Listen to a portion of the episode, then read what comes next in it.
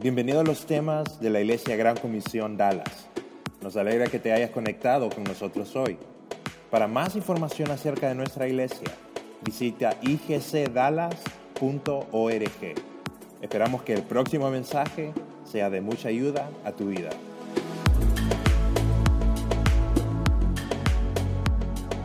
que específicamente está luchando en su vida con ansiedad o con depresión, eh, la probabilidad de que tú en tu círculo de amigos haya alguien, un familiar o un amigo de que esté sufriendo con algún tipo de depresión o con algún tipo de ansiedad es casi certero.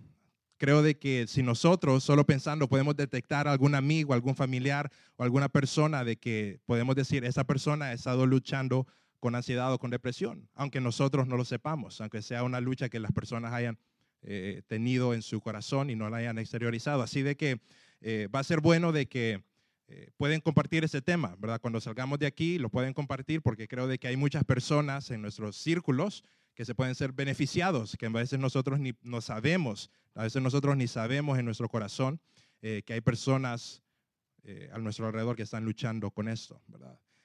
la depresión y la ansiedad.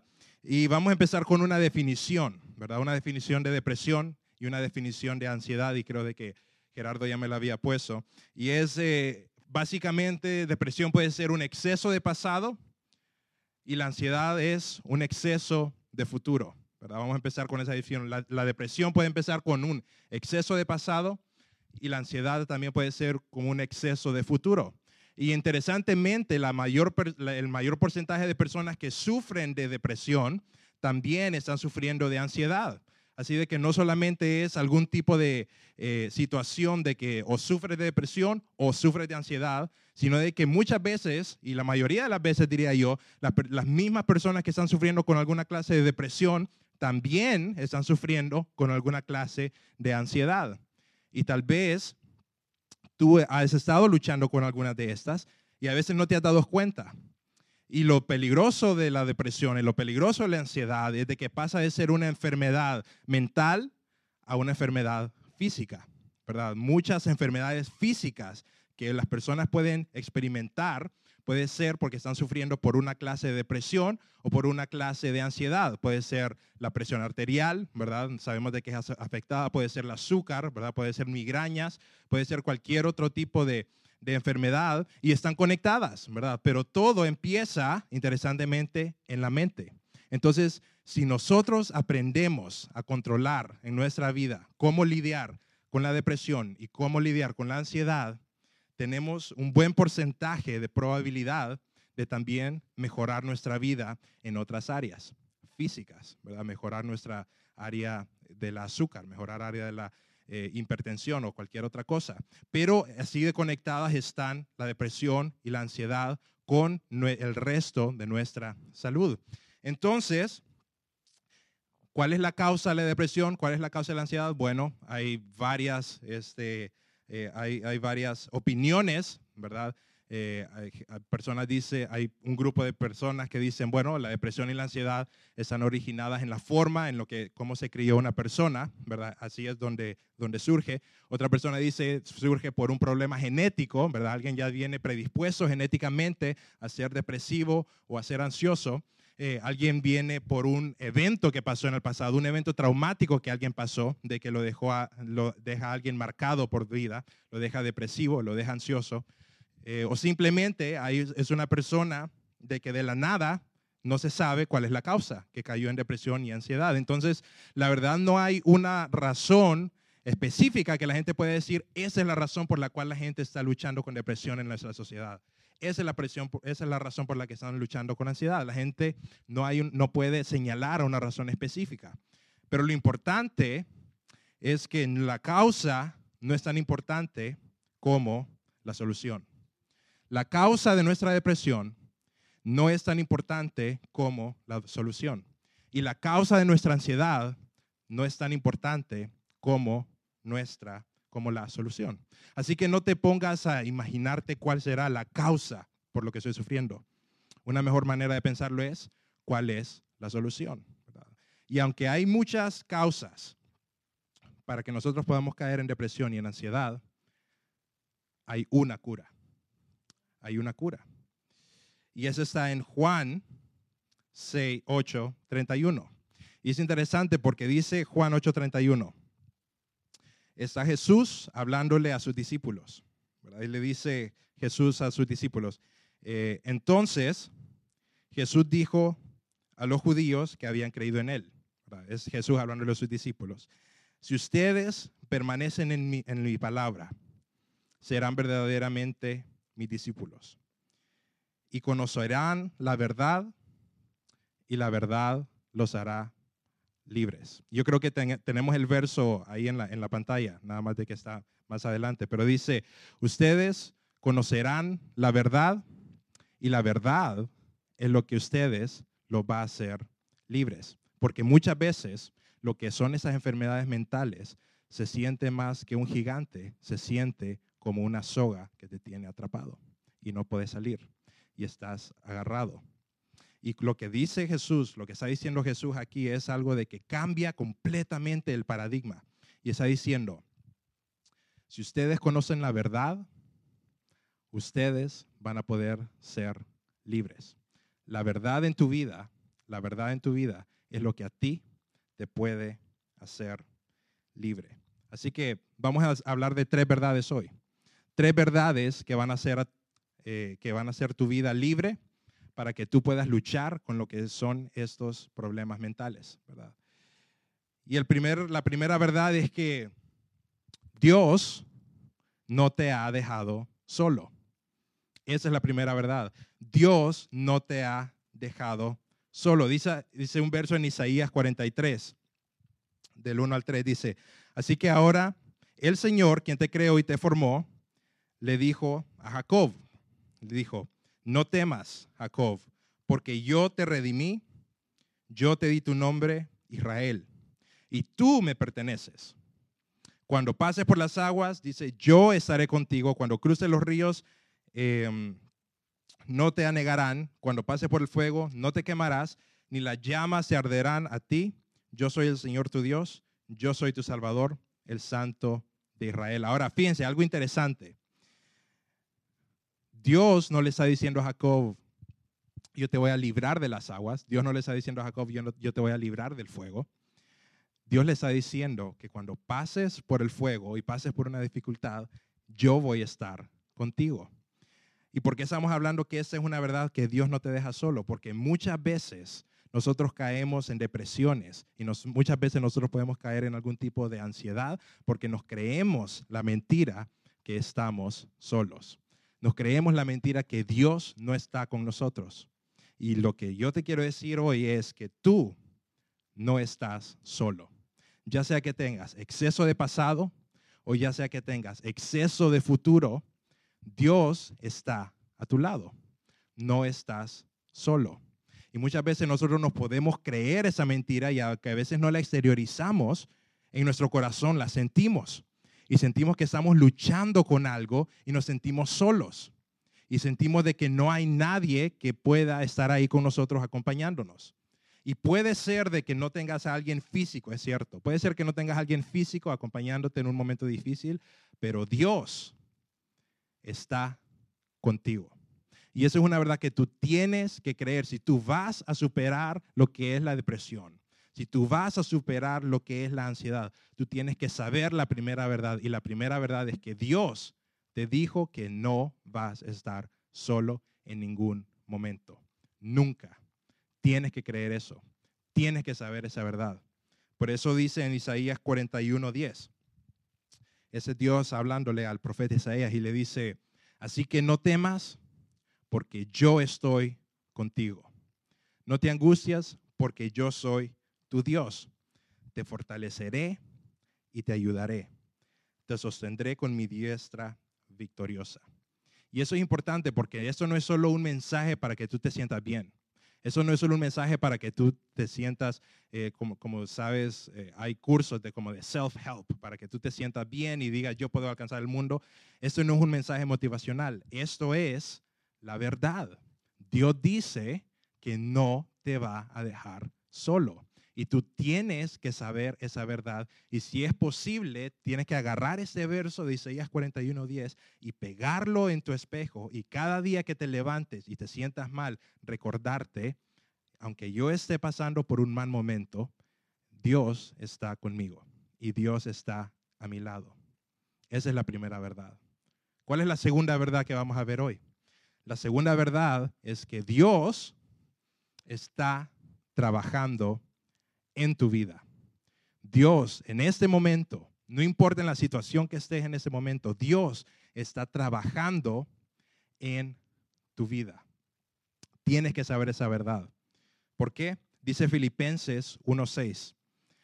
Filipenses es, es, Pablo hablándole a un grupo de cristianos y les dijo, yo estoy convencido de esto.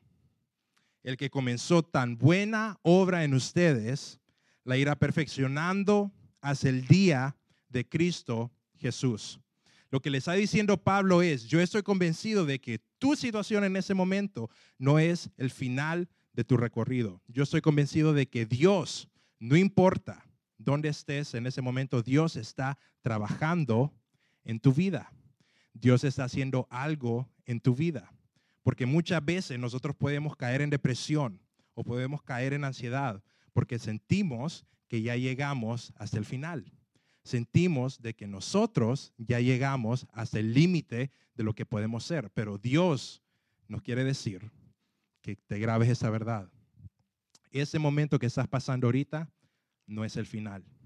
Yo sigo trabajando y estoy haciendo algo en tu vida el día de hoy. Dios en ese momento no importa el momento que estés pasando, no importa la mala situación que, que estés pasando en ese momento, Dios está haciendo algo en tu vida. ¿Y qué cosas está haciendo Dios? Bueno, una de las cosas que Dios está trabajando en ese momento es que Dios quiere que tú renueves tu mente. Ese es parte del trabajo que Dios está haciendo en, en tu vida.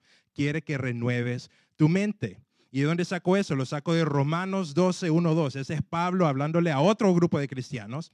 Y Pablo les dijo, así que hermanos, yo les ruego por las misericordias de Dios que se presenten ustedes mismos como un sacrificio vivo, santo y agradable a Dios. Así es como se debe adorar a Dios. Y esa es la parte interesante que debemos de poner atención. Dice, y no adopten las costumbres de este mundo, sino transfórmense por medio de la renovación de su mente para que comprueben cuál es la voluntad de Dios, lo que es bueno, lo que es agradable y lo que es perfecto. Ahora fíjense en la última parte de ese verso, dice, para que comprueben cuál es la voluntad de Dios.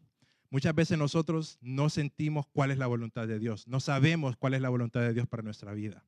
Y muchas veces nosotros nos sentimos de que lo que Dios hace es algo bueno. ¿Les ha pasado a ustedes que Dios hace algo y ustedes dicen, no le miro nada bueno a esto? A veces no sentimos que algo en nuestra vida es agradable, la, última parte. Lo, lo, que es bueno, agradable, y a veces no sentimos lo que es perfecto. Pero ese no es el principio. Para que nosotros lleguemos a entender la voluntad de Dios y experimentar lo bueno que es Dios, lo agradable que es Dios y lo perfecto que es Dios, tenemos que renovar nuestra mente. Eso es lo que dice este verso renueven su mente. ¿Y qué quiere decir específicamente? ¿Qué quiere decir renovar tu mente? Bueno, básicamente lo que Dios dice que, quiere que tú hagas es que te des un nuevo, una nueva forma de pensar. Y Dios te da esa habilidad. Porque cuando confías en Jesucristo como tu Salvador, no solo te da el Espíritu Santo, sino que te da la oportunidad de tener una nueva mente. Por eso dice, no se conformen a los caminos de este mundo, sino de que piensen de forma diferente. Tú como cristiano tienes que aprender a pensar de forma diferente a como se piensa allá afuera. Eso es renovar tu mente. Y Dios se quiere llevar ahí. Y cuando tú aprendas a pensar de forma diferente, vas a experimentar lo que dice el verso de Romanos, lo agradable, lo perfecto y lo perfecto y lo bueno. Dios quiere que renovemos nuestra mente. Ese es un trabajo que Dios está haciendo en nuestra vida. Y quiere de que nosotros tengamos una mente libre de mentiras. Esa es la primera parte. Dios quiere que nosotros cambiemos nuestra mente a una mente libre de mentiras. Y especialmente cuando estás pasando en un momento difícil, especialmente cuando estás pasando en una depresión, un ataque de depresión o un ataque de ansiedad, tu mente puede empezar a creer un montón de mentiras. Y Dios lo que está diciendo es, si tú renuevas tu mente, si tú cambias tu forma de pensar, lo primero que tienes que hacer es tener una mente libre de mentiras. Por ejemplo, nadie me entiende. Esa es una, una cosa que muchas personas que están pasando por un tiempo, de depresión pueden decir, nadie me entiende. Pero ¿saben qué es eso? No es verdad. Es una mentira. Dios te entiende. Dios sabe lo que tú estás pasando. Dios sabe cuáles son tus luchas. Y que tú te digas en tu mente, nadie me entiende, nadie me comprende, nadie sabe lo que yo estoy pasando, es no haber renovado tu mente. Porque Dios se dice, la verdad es que yo, como Dios, sé qué es lo que estás pasando. Yo me puedo compadecer de ti porque yo sé qué es lo que estás pasando. Y solo un verso para recalcar eso, dice en Hebreos 4:15. Es Pablo hablando de nuevo porque dice, porque no tenemos un sumo sacerdote. Y lo que está hablando de sumo sacerdote se está refiriendo a Jesucristo, porque los sacerdotes eran los intermediarios en el pueblo de Israel entre el pueblo y Dios. Entonces estaba el pueblo, el sacerdote y Dios. Pero después vino Jesucristo y se convirtió en nuestro sacerdote. Entonces nosotros para acercarnos a Dios nos acercamos por medio de Jesucristo. Por eso Él les dice, no tenemos un sumo sacerdote, porque Jesucristo es nuestro sumo sacerdote. Y dice, porque no tenemos un sumo sacerdote, que se refiere a Jesús, incapaz de comprender nuestra, de compadecerse de nuestras debilidades. Lo que está diciendo es, tú no tienes un intermediario entre Dios y tú, que es Jesucristo, que no sepa lo que tú estás pasando. Básicamente lo que está diciendo es, Jesucristo se hizo carne y pasó las luchas que tú estás pasando en ese momento y sabe por la situación que tú estás pasando. Y dice, sino uno que ha sido tentado en todo, de la misma manera que nosotros. Eso es parte de renovar nuestra mente. Decir, nadie me, nadie me entiende es parte de tener una mente no renovada. Porque Dios quiere de que tú te saques esos pensamientos que son mentiras de tu cabeza. Y eso te va a ayudar a salir de un momento difícil. Y además de tener una mente libre de mentiras, quiere que tengas una mente llena de Dios. No solamente quiere que estén, renovar nuestra mente no significa solamente no tener una mente eh, sin mentiras, sino significa tener una mente llena de Dios. Eso es parte de saber renovar tu mente. Por eso dice Isaías 26, del 3 al 4, tú, el profeta le está hablando a Dios, tú guardarás en completa paz aquel cuyo pensamiento en ti pasa una vez a la semana. No dice así, ¿verdad? Tú guardarás en completa paz aquel cuyo pensamiento piensa el domingo a la una y media. No, dice, tú guardarás en completa paz aquel cuyo, cuyo pensamiento en ti persevera, porque en ti ha confiado. Confiad en Jehová perpetuamente, porque en Jehová el Señor está la fortaleza de los siglos. Parte de tener una mente renovada parte de tener una mente saludable es no creer mentiras, pasearla de cosas que no son buenas y llenarla de cosas que son buenas.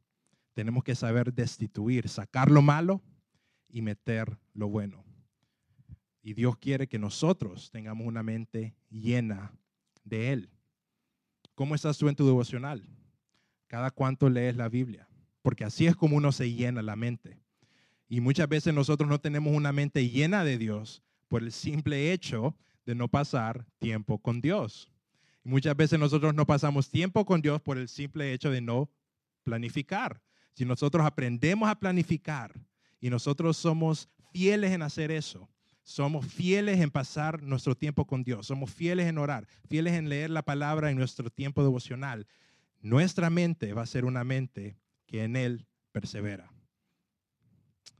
¿cuál es, qué, qué otro tipo de mente quiere que nosotros tengamos? Una mente de gratitud.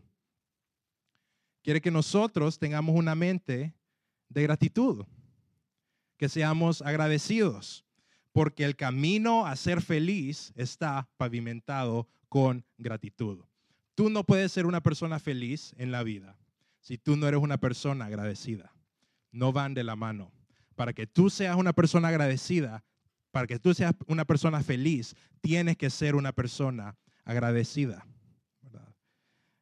El jueves pasado estuvimos celebrando lo que es Thanksgiving, ¿verdad? Que es la, fiesta de darle gracias a Dios por, por haber suplido en nuestra vida. Pero no solamente es en Thanksgiving. Cada cuanto tú te paras en tu vida diaria a darle gracias a Dios por cosas que generalmente tú no le das gracias. Porque es fácil darle a Dios gracias cuando nos cura de una enfermedad. Es fácil darle a Dios gracias cuando nos está yendo bien. Pero cuando nosotros estamos en un momento difícil, cuando tu mente está en un momento de depresión, cuando tu mente está en un momento de ansiedad, tienes que empezar y entrenarte a ser una mente agradecida. Porque no puedes ser alguien feliz si no eres agradecido. Y eso es importante. Nadie que es feliz es mal agradecido. Nadie que es feliz es mal agradecido. Eso significa que si tú quieres tener una vida feliz, tienes que ser una persona que le da gracias a Dios por todo. Porque más importante que darle gracias por las cosas es saber a quién nosotros le estamos dando gracias por las cosas. Y también quiere que tengamos una mente generosa, que es parte de ser una mente agradecida. Una persona generosa es una persona agradecida. Eso es parte de renovar nuestra mente. Y Dios está trabajando en nuestra vida para que nosotros podamos ser mejores personas, aún en medio de la depresión, aún en medio de una situación difícil, aún en medio de una situación de ansiedad. Porque Dios es el único que puede usar una depresión para mejorar tu vida. Dios es el único que puede usar una situación difícil para mejorar tu persona. Y número tres, ¿cuál es la tercera verdad? La tercera verdad, eh, no, la, siguiente parte de, de ser una persona que Dios está trabajando en tu vida es que quiere renovar tu mente, pero también Él quiere usar tu situación para hacerte una mejor persona. Y Dios puede hacer eso. Miren lo que dice Isaías 43:5. Dice, te daré los tesoros de las tinieblas. Y le está hablando Dios a Isaías. Y ese verso es bien importante porque dice, te daré los tesoros de las tinieblas y las riquezas guardadas en lugares secretos, para que sepas que yo soy el Señor, el Dios de Israel, que te llama por tu nombre. Ahora, volvamos a leer ese verso. Dice, yo te daré tesoros en las tinieblas. Eso es lo que dice. Yo te daré tesoros en las tinieblas. No dice, yo te daré tesoros cuando estés en la cima, cuando estés bien, pero dice, yo te voy a dar un tesoro y te voy a mostrar algo valioso cuando estés en las tinieblas. Y yo te voy a mostrar riquezas guardadas en lugares secretos. ¿Qué es lo que está diciendo Dios aquí? Que muchas veces tú en tu depresión, tú en tu momento difícil, si tú le das ese momento difícil a Dios, Él puede darte un tesoro que no hubieras descubierto de otra forma. Porque las joyas, para que uno se encuentre joyas y diamantes, están escondidas en lo profundo de las montañas.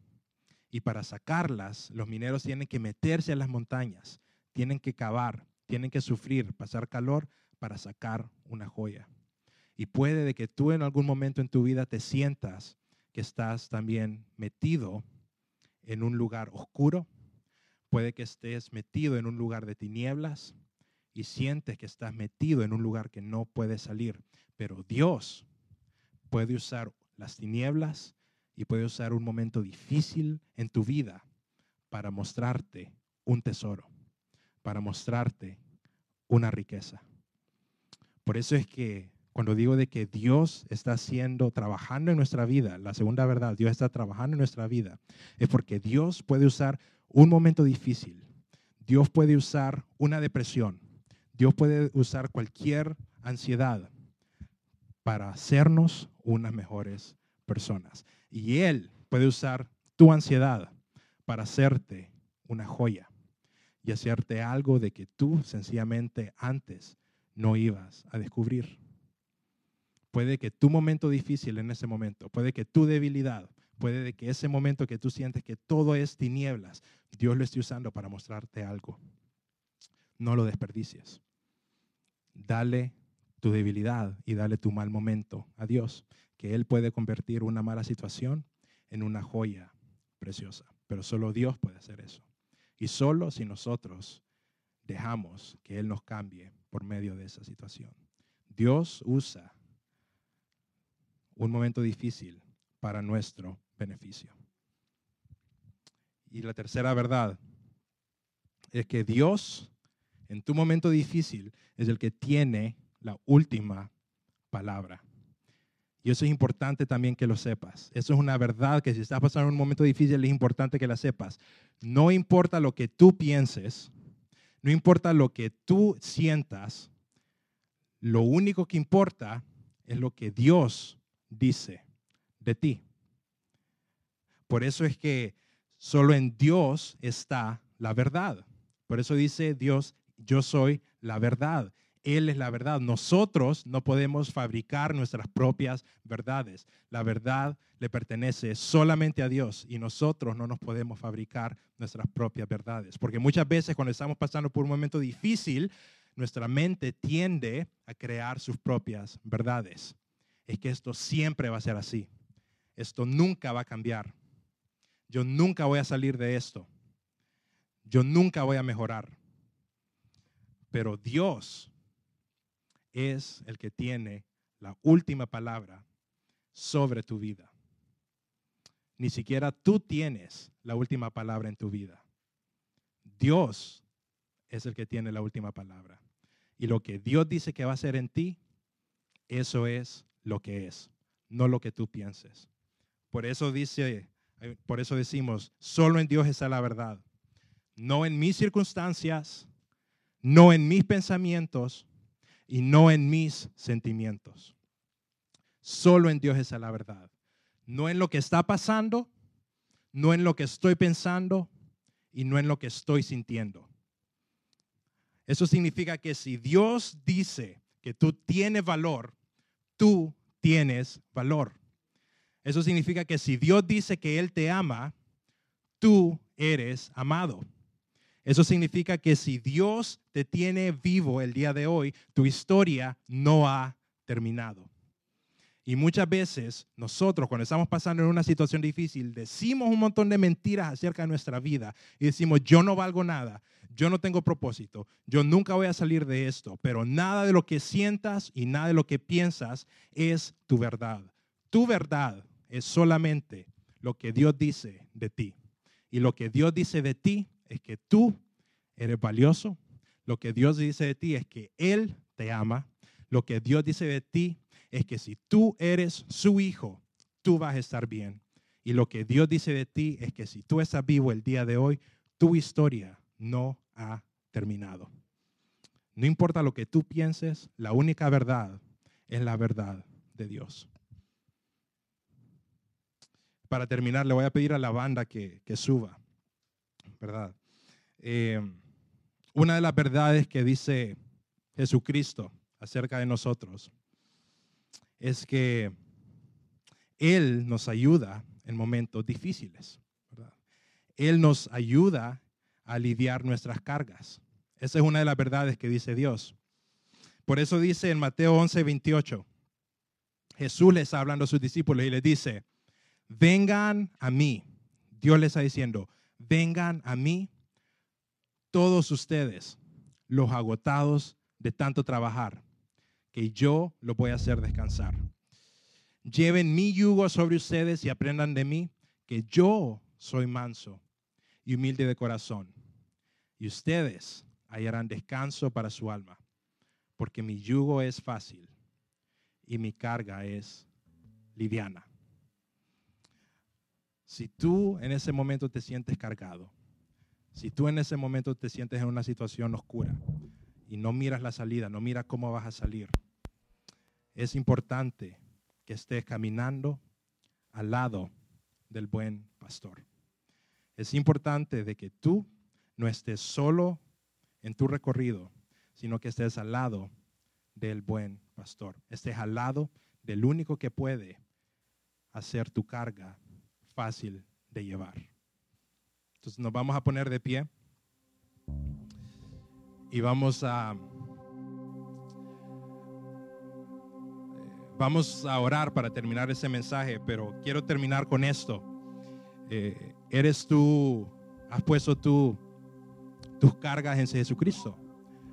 ¿Has puesto tú tus cargas en el buen pastor? ¿O has tratado tú de llevar tus cargas sobre tus propios hombros? ¿Has tratado de llevar tú tus cargas sobre tu propia espalda? Porque Dios lo que te quiere decir hoy es, si tú te acercas a mí, si tú te acercas a mí, yo te voy a ayudar a llevar tu carga. Yo te voy a ayudar a superar tu depresión. Yo te voy a ayudar a superar tu ansiedad. Acércate a mí. Acércate a mí porque yo te quiero ayudar. Y ese es el mensaje que Dios nos quiere decir hoy. Yo a ti te quiero ayudar en este momento.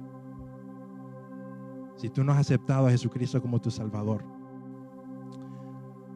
Jesucristo murió por ti en una cruz, cargó tus pecados, resucitó al tercer día y pasó todo ese dolor solo para que tú te puedas acercar a Dios, solo para que tú puedas tener un acceso directo a Él. Y si tú no has aceptado ese sacrificio que Él hizo por ti en la cruz, hoy es el día que tomes esa decisión. Padre, gracias por tu amor, Padre, gracias por tu misericordia. Padre, gracias porque tú nos amas y tú en los momentos más oscuros de nuestra vida, tú no nos vas a dejar solos, tú no nos vas a dejar sin transformarnos y tú no nos vas a decir una falsedad. Tú vas a ser la verdad en nuestra vida. Padre, te doy todas mis cargas, te doy todo lo que me está pesando y quiero estar a tu lado para caminar contigo, porque solo si estoy contigo, Padre, yo podré encontrar descanso para mi alma. Yo te acepto como mi Salvador personal.